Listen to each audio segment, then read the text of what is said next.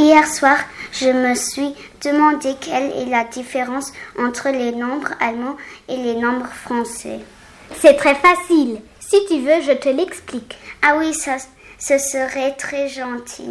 Parfait. Alors je commence. En allemand, quand on lit les nombres, on commence par les unités et on termine par les dizaines. En français, c'est l'inverse. C'est d'abord les dizaines et après les unités.